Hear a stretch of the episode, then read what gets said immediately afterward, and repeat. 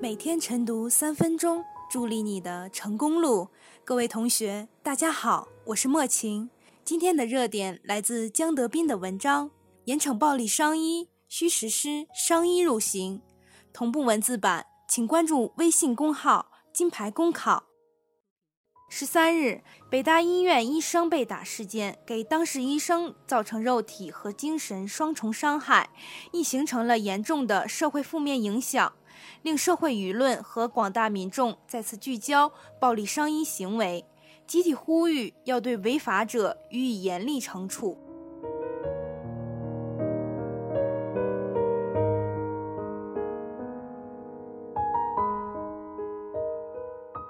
据中国医院协会之前的一项调查显示，我国平均每所医院每年发生的暴力伤医事件达二十七次。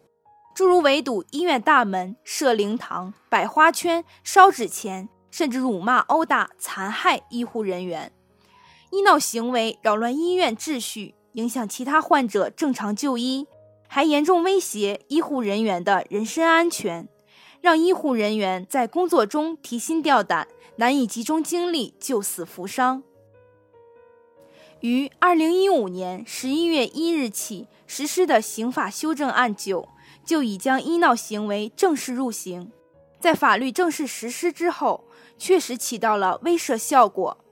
各地医闹现象大大缩减。不过，医闹入刑并不完全等于伤医入刑，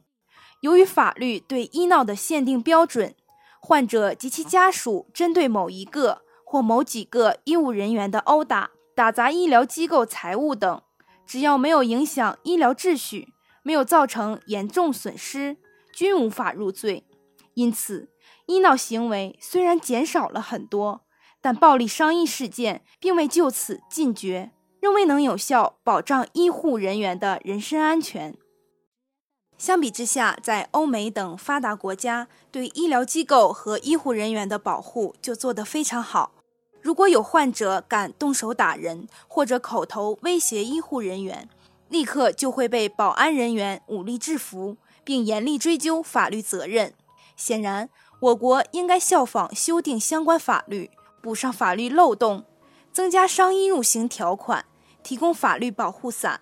以全力保护广大医护人员的生命安全，维护医疗机构的正常经营秩序环境，让医护人员不再担心受怕，更好地为患者服务。